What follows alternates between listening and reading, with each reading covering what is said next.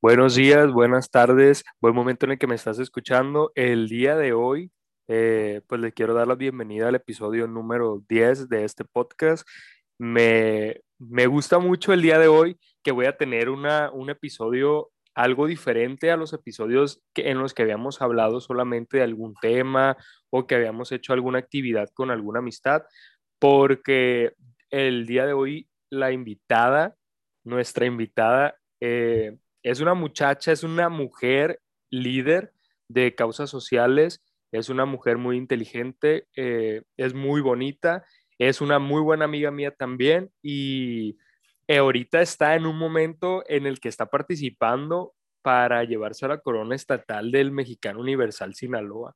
Entonces, de verdad que me interesó mucho hacerle la invitación porque necesitan escucharla más allá de lo que ven en Instagram, de lo que ven en Facebook, de lo que aparentemente es, porque es muy bella, pero también yo creo que tiene esta belleza integral y esta belleza interna que también se necesita eh, hoy en día, más allá de lo físico, pues porque ya nos hemos dado cuenta que pues las mujeres en estos campos de los certámenes de belleza van, van innovándose y van cambiando estereotipos y lo, que pensamos que no pasaría, eh, no sé, con incorporación de mujeres que son un poquito más robustas, que son de etnias indígenas, que era algo que no se veía con anterioridad, hoy está pasando. Entonces, asimismo está pasando con las mujeres que son bellas y son inteligentes y son trabajadoras. Eh, ella es Cristel Ortiz. Cristel, manifiéstate. Muchísimas gracias por esta invitación. Qué bonita descripción. Muchas gracias. Cristel, ¿cómo has estado? O sea, ¿cómo estás? ¿Cómo está Cristel la persona? Pues estoy muy contenta, muy feliz. La verdad me siento, en este momento de mi vida me siento realizada, puedo decir, me siento plena en todos los ámbitos personal, profesional, ahora con esta nueva pues aventura, prácticamente es una aventura para mí, es, es un sueño de Cristel, niña, y, y estoy muy feliz, me siento muy feliz. Oye, Cristel, bueno, ya como lo mencioné, estás participando en el, en el Mexicano Universal Sinaloa. ¿Desde cuándo tienes esta inquietud de, participar o cómo surge esta idea de, de, Cristel de participar? Porque yo creo que quienes te rodeábamos siempre te etiquetábamos ahí en cosas como que mm, aquí Cristel. Mi... Yo no, gracias. Pero ahora, ¿qué, qué, ¿qué hizo o cuál fue la diferencia que hizo a Cristel tomar la decisión de, de inscribirse? ¿Sabes qué, amigo? Yo Cristel, ¿qué te puedo decir? A los cinco o seis años, ella jugaba, yo decía, ponía mi escenario y ponía a mis papás, obviamente, y les decía, les voy a cantar, voy a cantar esta canción. Ahora voy a modelar. Ahora les voy a dedicar unas palabras para, no sé, yo me creía la artista y yo, me, y yo decía, voy a ser la primera presidenta mujer, cantante, modelo Ah, Miss Universo, decía. De México. Yo decía, yo decía Miss Universo. Entonces, como que me, me, encantaba, no sé. Esa era la niña así, sin tabú, sin trabas, sin estructura social, etcétera, etcétera. Era, pues era cristiano, era un juego. Y ya fui creciendo y me, ya lo, pues no sé, como que lo aparté, me fui más al lado de los estudios, deportes, este, actividades, eh, artes escénicas, el baile, diferentes actividades. Siempre me gustó estar en actividades extraescolares y pues de repente en quinto de primaria eh, tuve una experiencia, ¿no? Concursé para como niña difusora de los derechos de los niños. Y esto me llevó a, a DIF Nacional tuve una experiencia en una concentración que me permitió convivir con más niños difusores, me permitió conocer a niños en una situación de vulnerabilidad, niños violentados, huérfanos, etcétera, etcétera. Entonces, para Cristel, para la niña de 11 años, esto fue un, algo, un hecho muy impactante, un fenómeno que marcó mi vida. Y de, a partir de ahí fue como un, imperativo moral para mí de prepararme como persona profesionalmente para lograr hacer algo por esta causa, para poder ayudar a que la condición de vida de los niños y las niñas en México mejorara. Entonces, yo primaria, eso fue, y en secundaria, pues yo continué mis estudios, estaba pendiente de algunas asociaciones, veían qué hacía. Em, en preparatoria, pues siempre que en la fundación para, de sociedad de alumnos, secundaria y preparatoria. Y bueno, después conocí las políticas públicas. Y cuando, sí, acá mi colega, y, y, me enamoraron, ¿no? Porque cuando las conocí supe que eran como, o no las plantearon como la solución de los problemas del mundo. Y íbamos a salvar el mundo. Salvadores. Salvadores del mundo mundial.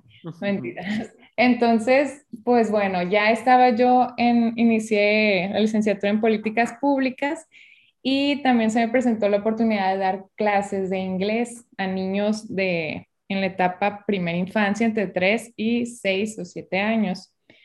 Entonces, cuando yo comencé a estudiar y a la par dar clases a niños, comencé a comprender, uno, cómo se identificaban los problemas sociales, ¿no? cuándo es un problema público, cuándo entra la agenda, por qué entra, por qué no, etcétera, etcétera.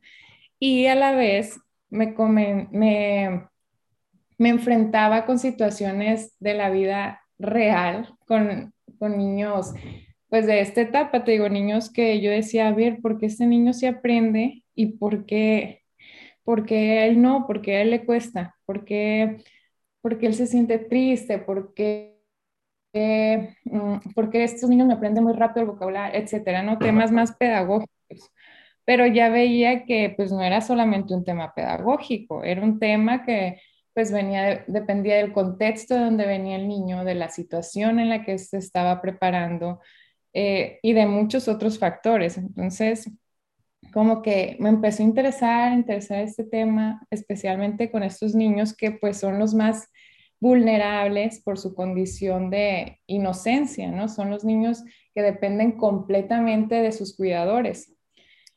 Y bueno, esto me llevó como a, tomar esta causa personal y a la vez ya fue hasta profesional, hasta, bueno, hasta el momento en el que estoy hoy realizándome profesionalmente, ¿no? Y más adelante platicamos de eso. Pero bueno, todo esto para comentarte que todo este contexto era para comentarte que esta misma causa que he tratado de llevarla desde sociedad civil, ahora en gobierno, y ahora veo una plataforma, perdón, la verdad plataforma, ya no quiero usar esa palabra yo, ahora veo una llave de acceso por medio de un concurso, de un certamen de belleza, pero como tú lo has dicho, de belleza integral porque, amigo, los tiempos están cambiando. Así es. Y tenemos que irnos adaptando y enfrentar las demandas que tiene el siglo XXI. Entonces, cuando hablamos de un certamen eh, cuyos criterios de evaluación van más allá de las medidas y los rasgos físicos, y dije, pues es una oportunidad, ¿por qué no? Si es de sociedad civil y es de gobierno y es un certamen de belleza y es una campaña, o es a través de un podcast, o es a través de, del medio que sea necesario, crear alianzas, buscar más trincheras, unir estos esfuerzos, me pareció una gran oportunidad. Y así, así fue. yo creo que a mí me encanta. Yo creo que, que, a mí me encanta cuando, cuando, o sea, tus respuestas que siempre son muy elaboradas y, qué bueno porque yo, todos yo creo que te asociamos con el tema de educación, el tema de los niños, del aprendizaje, de lo pedagógico, pero visto más allá de lo, de lo pedagógico, ¿no? O sea, desde a lo mejor por tu formación en, políticas públicas, tener una preocupación más sistemática, ¿no? pero yo no había entendido de dónde venía ese interés y me parece muy interesante porque realmente estás muy comprometida con esto de las causas sociales, que lo hablaremos eh, un poquito más adelante, pero de verdad, Cristel, yo creo, me, me, llama mucho la atención que utilizas ahora, que cambias el término, porque yo creo que está muy eh, popularizado ya el, el ser una plataforma.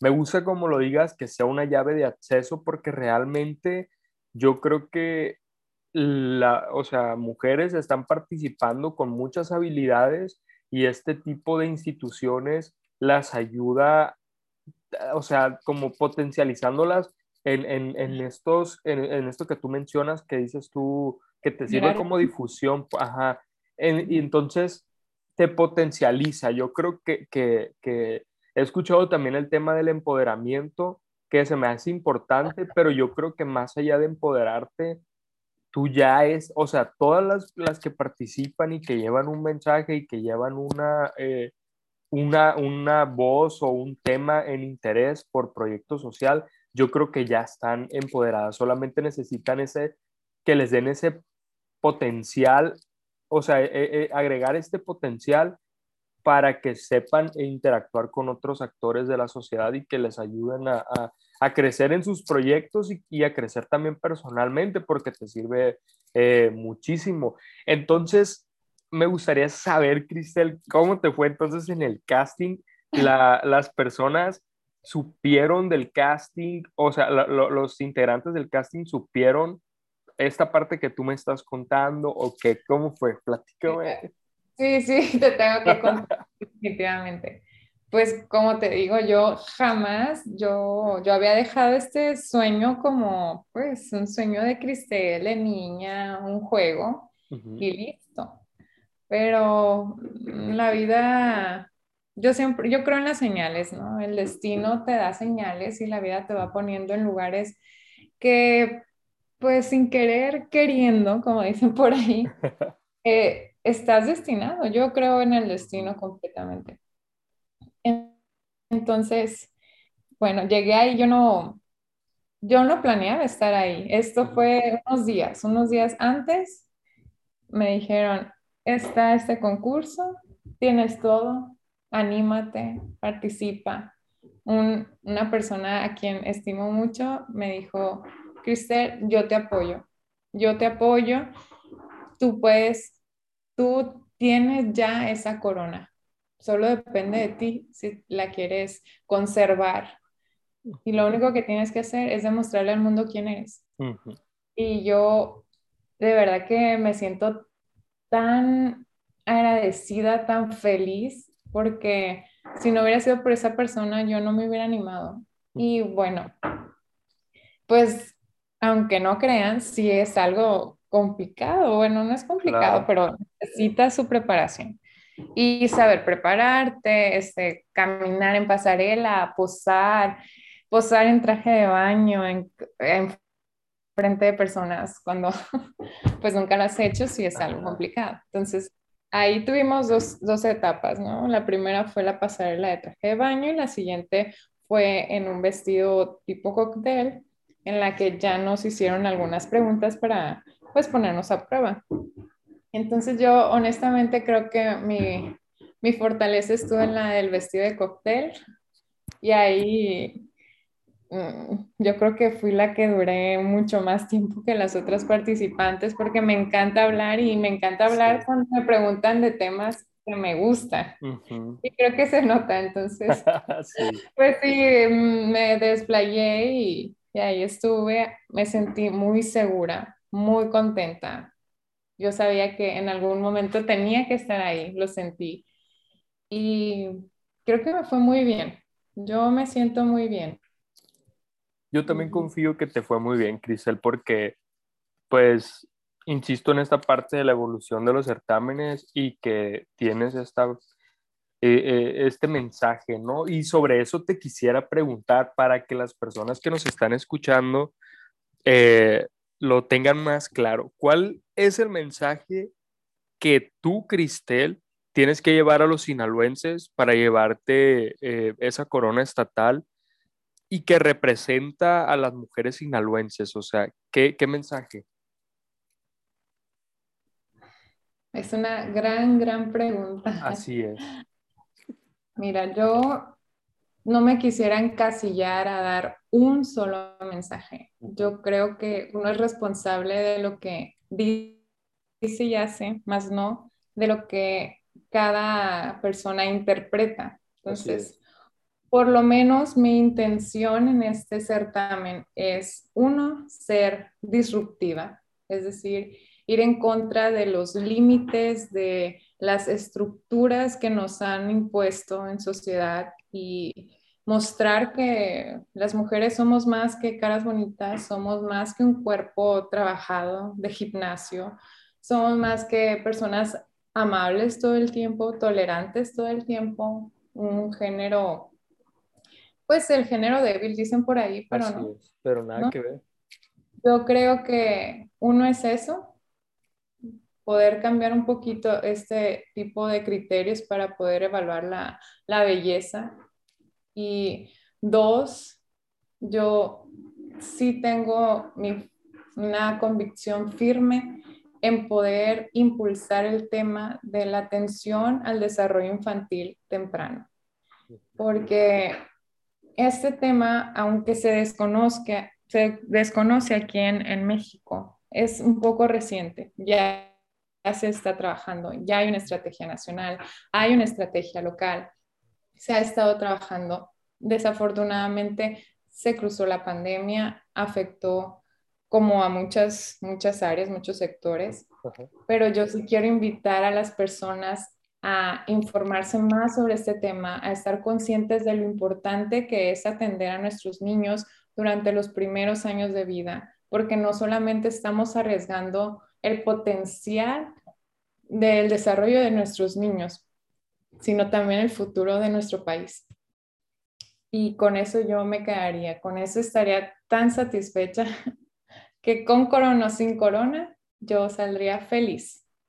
Excelente, pero hay que pensar positivo. Hay, bueno, hay que decretar que sí, que, que viene esa corona para ti, porque te la mereces y porque no, te no estás trabajando, porque eso también me gustaría decir lo que yo creo que, que he visto. Yo no, conozco tanto esto de los certámenes.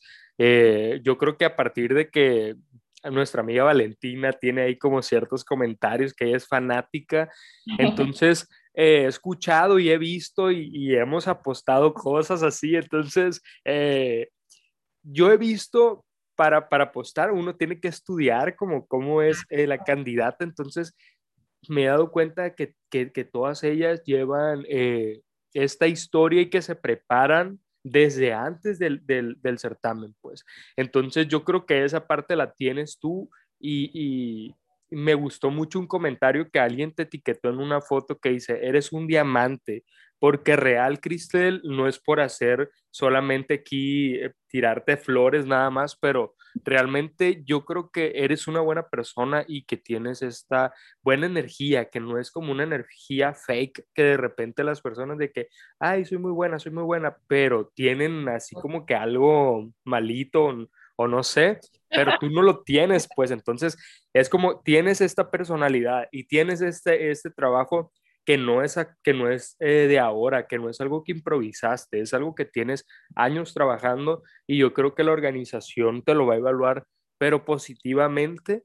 Entonces eh, hay que pensar muy positivo en, en, en, que esto va a llegar y, y darte a conocer y que sin, o sea, yo quiero que suceda, tú quieres que suceda y todos los que te conocemos, pero, pero si no sucede el año que viene, o sea, otra vez te atreves, porque mira, yo veo como la, la reina ahora, la, la actual, la, la, sinaloense, Débora Alal, yo he visto que como ella comparte también cosas, no sé, de que sufrió una enfermedad, que se enfrentó ante un problema de salud, que si tenía un poquito de sobrepeso la gente la criticaba y decía que no iba a ganar porque estabas más gordita, pues que lo operan, sube todo el proceso en redes sociales y eso me encanta porque está, está exponiendo esta parte que muchas veces no te imaginas de una reina de belleza que también tiene este tipo de problemas, porque yo creo que ya al tener una corona, la gente te conceptualiza como que no eres ya una persona ordinaria, pues. Entonces, a mí me gustaría que me hablaras porque tú tienes un tema muy similar a eso y que tú no lo has publicado en redes sociales. Yo creo que hay gente que no sabe que te enfrentaste a este problema de salud y que te cambió la vida, Cristel, porque yo te lo dije antes de empezar esta charla, la vez que yo te miré que fuimos a desayunar, miré una Cristel muy, pues no sé, como, como, como tan insegura, yo creo, en, la, en el sentido de que no, no sé, te miraba yo así como, como que tú ya tenías todos tus planes, todos tus objetivos, estabas trabajando de, en ello y que de repente te enfrentas a este problema de salud que puso en riesgo tu vida, ¿no? Entonces, eh, ¿cómo fue esto? ¿Nos podrías platicar para la gente que no sepa, que también conozca tu historia, la historia que, tuviste?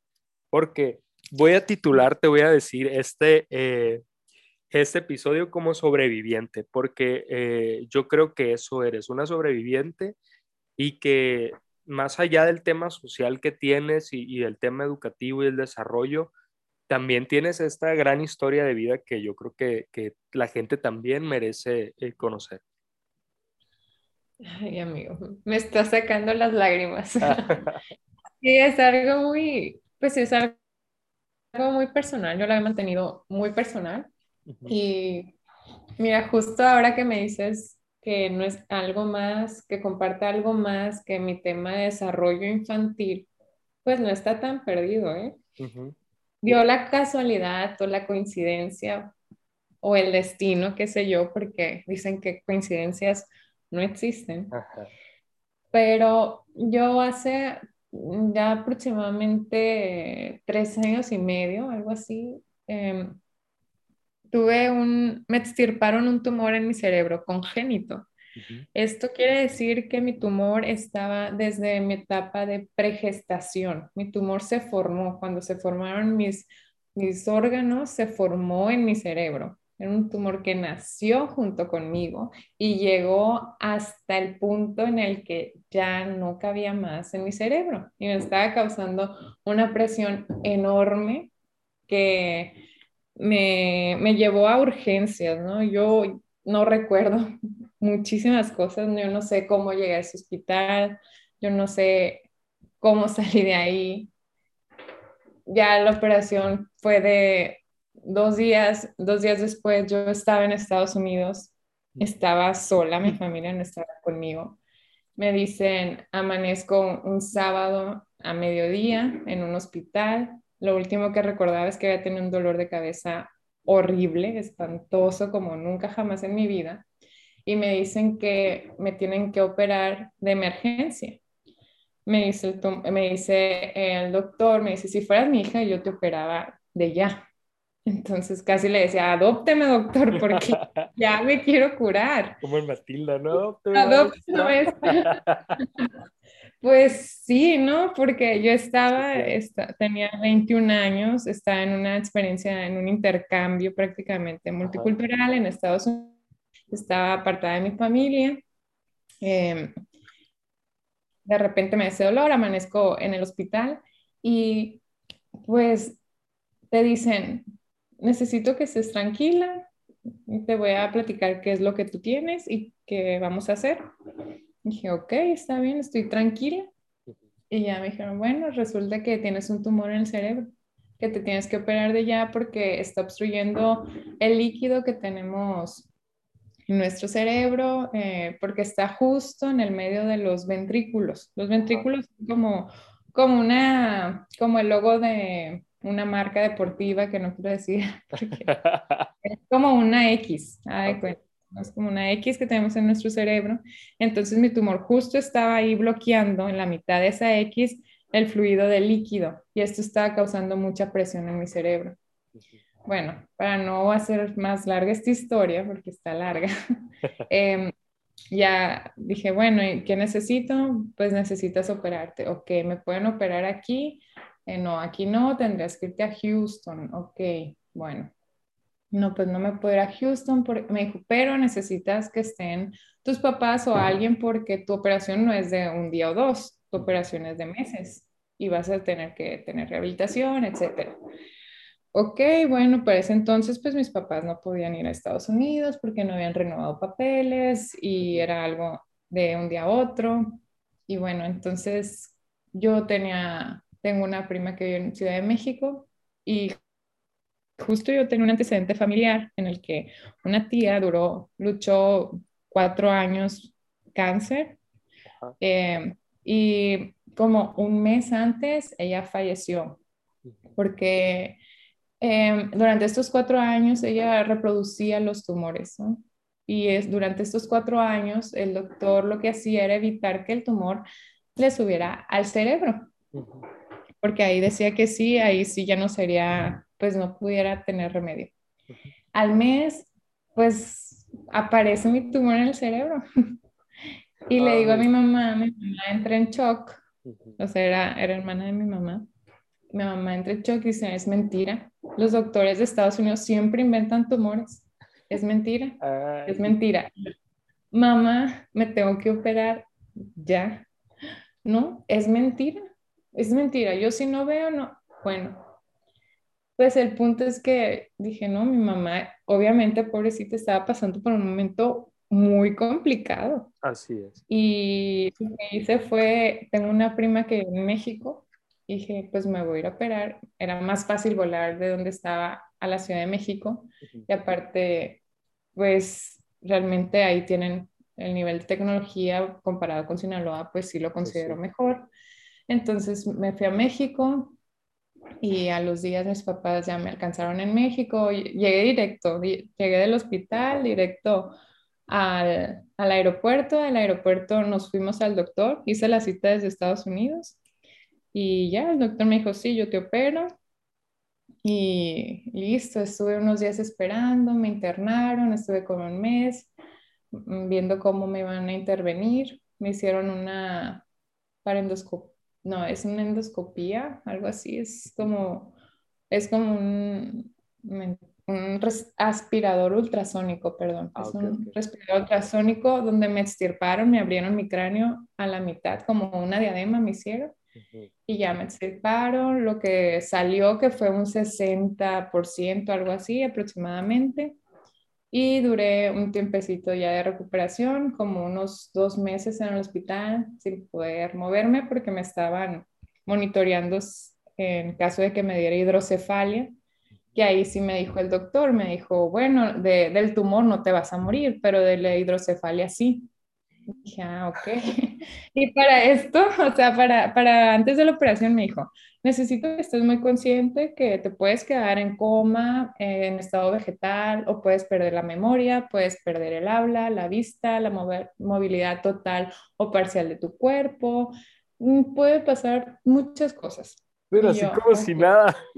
Como pues muy, muy natural. Me dijo, mira, quiero que estés consciente de esto, ¿no? Te puedes quedar muerta en vida. Y yo, ah, ok sí, doctor, pues claro. Y yo dije, no me importa. Yo le dije al doctor, ah, sí, está bien, no va a pasar, no va a pasar y me voy a encomendar en Dios. Y yo siempre dije, no, Dios no va a permitir. Pero pues bueno, el inconsciente, no creas, dije, bueno, y si, y si, si pierdo, así como dos días antes dije, y si se me olvide, y si pierdo la memoria, ¿qué voy a hacer? Y si no me acuerdo de mi mamá y de mis amigas. Entonces, así les mandé mensajes a, mis primos, a mis amigos, de que, oigan, ¿saben que La verdad, a lo mejor pierdo la memoria. Por favor, me pueden hacer un video así rápido diciéndome de que soy fulanito de tal, te conocí en tal lado, somos esto, nuestras mejores experiencias son esta, esta y esta. Ay, Cristel. Pues, sí, todos me dijeron, no, Cristel, no te va a pasar eso, te va a ir muy bien y no sé qué pero sí me hicieron los videos y me empezaron a llegar los videos y como que eso me dio mucha pues tranquilidad, ¿no? y, y ya, fue la operación y gracias a Dios salí de la operación y no tuve absolutamente ninguna secuela. El doctor me dijo, Cristel, a ti te tienen que volver a bautizar y poner milagros. es un milagro, así y absolutamente nada. ni la coordinación, ni absolutamente nada. Me hicieron test, la psicóloga, con ah, ejercicios, actividades, móvil, nada, nada. Así yo, pues realmente estoy muy agradecida con Dios. Ay, Crisel, qué bonita historia que, que es muy, es muy feo el proceso porque me imagino es muy complicado el recuperarte de una cirugía de cráneo, o sea, el, el, el, el dolor no me lo imagino. Y, y, de verdad, por eso te digo que eres real una sobreviviente porque tienes, saliste bien librada de eso y es porque tienes, yo creo, un objetivo, tienes algo algo a donde llegar, porque yo creo que, que ya por sí, por ti misma, eres una, eres una grande ya, pero tal vez te falta llegar a un escenario, eh, no sé, universal, por así decirlo, en, el, en, el, que vas a poder, eh, más allá de comunicar, yo creo, actuar bajo la empatía, porque eh, también yo creo que es necesario que se vayan mostrando las personas así, tal cual los procesos que, que viven, para, para que las demás personas comprendan lo, lo, lo, que han pasado, porque yo creo que eso de las redes sociales también es un arma de doble filo, ¿no? De que eh, te ven y te, te miran muy bien eh,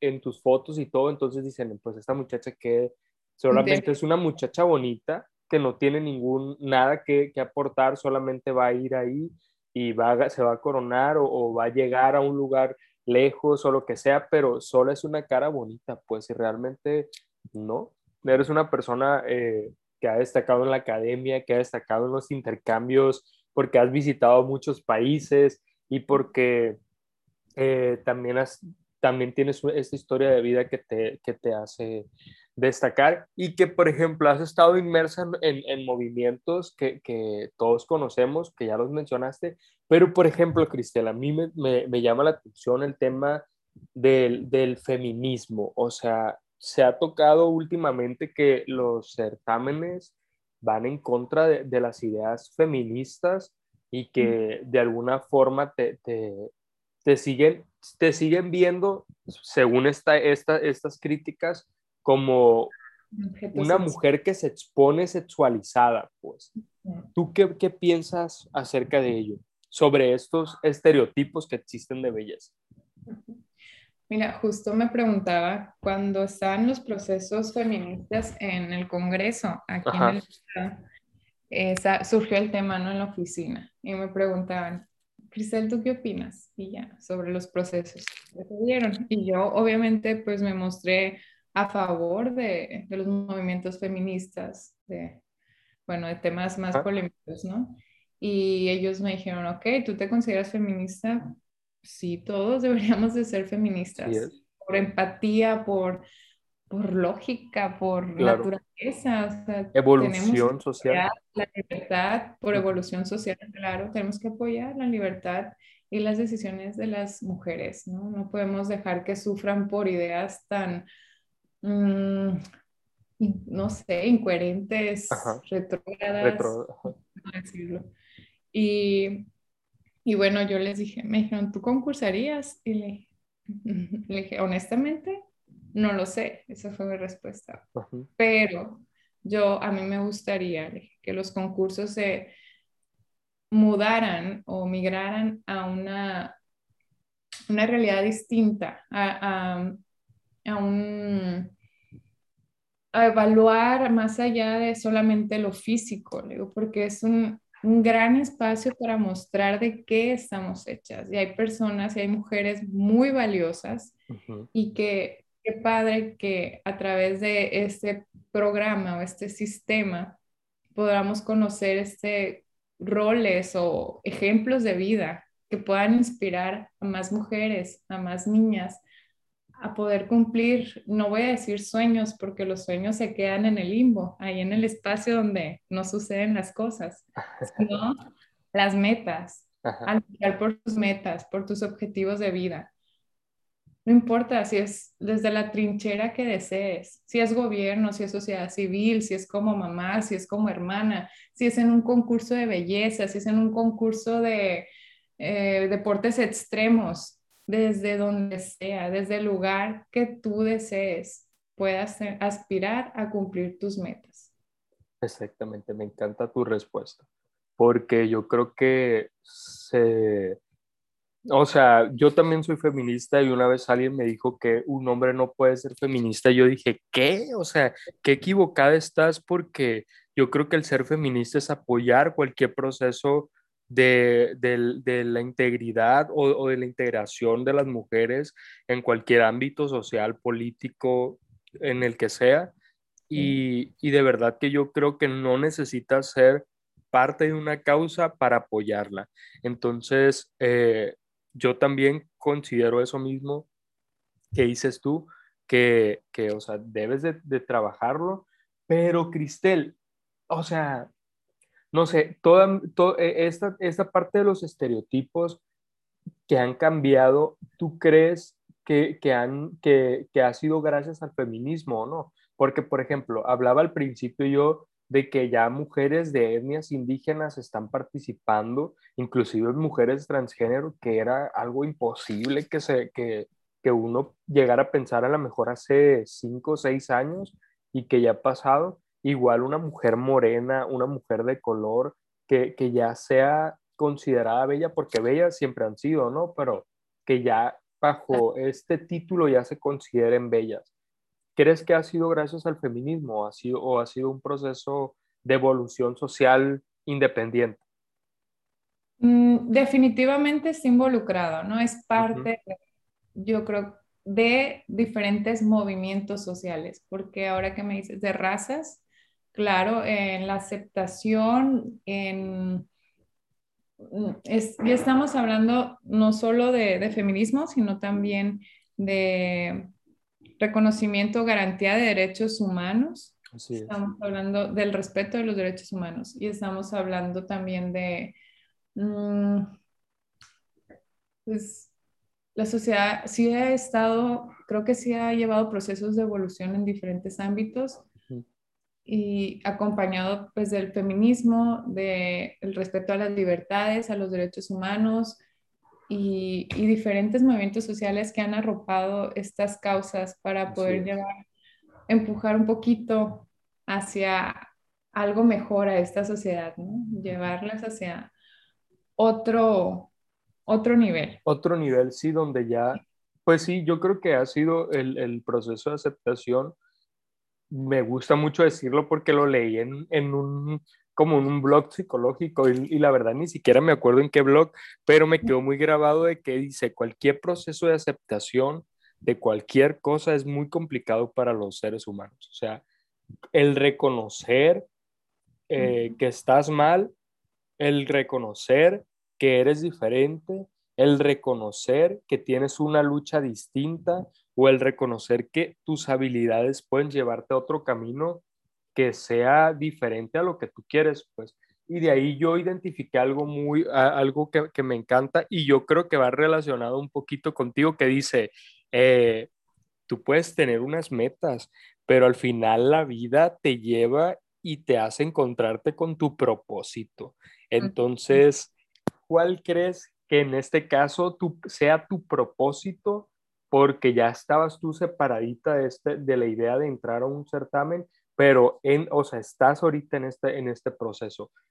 ¿Cuál crees que sea tu propósito el llegar a un mexicano universal Sinaloa, al llegar a un mexicana universal? Porque también se puede.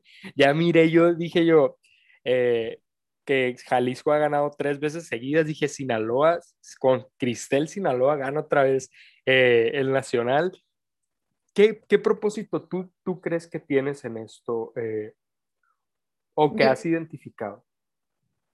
La verdad, pues creo que la vida ha sido muy bondadosa conmigo, Ángel. Y como tú dices, eh, pues he tenido muchas experiencias que me han llevado a, a luchar, ¿no? Para salir, para llevar a cabo o continuar, no quiero, no quiero decir salir adelante, porque ya está muy usado también ese término, echado para adelante. Innovación conceptual ahora. sí, no, hay que cambiar, hay que ir modificando. Em, entonces, yo creo que he tenido diferentes experiencias que han marcado mi vida, que me han construido y reconstruido como persona. Y tal vez pudiera yo mm, ser un, un, espejo para otras personas, para otras niñas. Y pues no voy a decir ser un ejemplo, un modelo a seguir, porque cada quien toma su modelo, pero sí tal vez un, un reflejo, un, una experiencia, un, no sé, un caso de estudio, un caso de referencia, un caso extraño de estudio, ¿no? una referencia, ¿no? sí. no sé, es como que sí, es que es ser un ejemplo, pues. A veces uno, lo, le, uno no lo quiere reconocer, pero sí es ser un ejemplo para alguien que está viviendo la misma situación que tú o que vive una, una situación similar y que puede optar por tomar ciertas cosas que como tú reaccionaste y tal vez esa persona reaccionar, en este caso, pues las niñas y que, y que vean que pueden pasarte muchas cosas y aún así tener esperanza, porque para mí, insisto, el tema de tu, de, tu condición eh, de salud que te llevó a replantearte muchísimas cosas y que te puso muy vulnerable y tú aún así tener esta actitud tan positiva, aunque pidieras los videos y todo, pero, pero yo creo que, que eso hace la diferencia. Y eso cuando una persona está pasando a solas algún proceso y ve que otra persona que, públicamente lo está aceptando, está reconociendo, está diciendo que también pasó por ello y que se puede salir de eso y que se puede eh, decir que fue una, una, lucha victoriosa, yo creo que también eh, motiva y es un ejemplo. Así que sí, sí es ser un ejemplo. Yo creo que sí eres, sí eres un ejemplo. Quiero ser un espejo, un espejo para personas, personas que encuentren una fortaleza, un apoyo. Nada más. Nada más. Bueno, Cristel, entonces, eh, pues yo creo que esta, eh, como parte, quisieras agregar algo. Nada, agradecerte siempre, amigo, no solo por esta invitación, sino por tu amistad y tus palabras, de verdad, de corazón. No tienes nada que agradecer porque es la realidad, o sea, son las cosas eh, tal cual y de verdad muchísimo éxito suerte no creo, éxito necesitas, es, lo que siempre dicen, ¿no? la diferencia entre suerte y éxito, tu éxito y, esperemos que, venga esta corona estatal y que luego venga una corona nacional y que te puedas plantear a nivel internacional para que la gente vea quién eres, porque nosotros te conocemos, quienes te rodeamos, pero y el universo, ¿no? Es lo que yo te escribí en, tu, en, la historia. El universo ya sabe cómo y quién eres y qué cosas tienes para aportar. Ahora solo falta que las personas también vean que tienes ese potencial y que creo que se parece a lo que te dijeron el, para entrar la, la persona que te animó. Entonces, muchísimo éxito y van a venir muchas cosas muy buenas a partir de esto, de tomar esta decisión y, y pues adelante. ¿Qué es lo que les pudieras recomendar tú a esas personas ahorita que, que están dudando si el próximo año entran o no? Ahorita como participante, porque yo creo que como reina es fácil decirlo, anímense, no sé qué, pero como participante, ¿qué es, qué, qué, les, dirías? Pues mira, ¿qué les diría? Que de una mañana a otra te pueden decir que puedes quedar en muerte vegetal, puedes perder todo de un día a otro.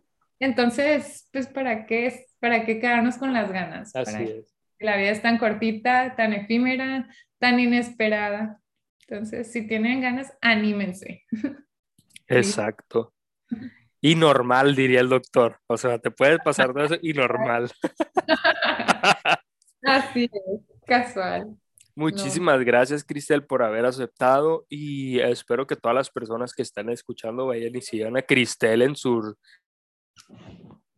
y que vayan a seguir a Cristel en sus redes sociales y que también la apoyen porque de verdad va a representarnos muy dignamente.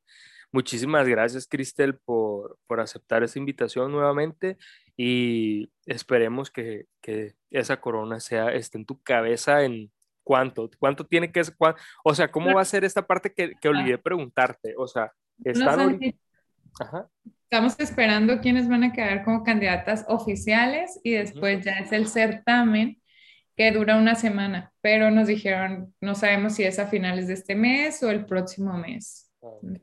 Pero sí, es entre finales de octubre o noviembre. Pues yo espero en diciembre estar compartiendo tu foto ahí. O sea, si Dios quiere. Sí, y así esperemos que sea y, que sea algo que, que, que venga más abonar, otra experiencia que venga a abonar más en tus, tus caminos y, y, tus propósitos y tus metas. Muchísimo éxito y muchísimas gracias. Entonces, nuevamente por tercera vez. y apóyenla mucho. Muchísimas gracias. Un abrazo. Hasta luego, un abrazo también.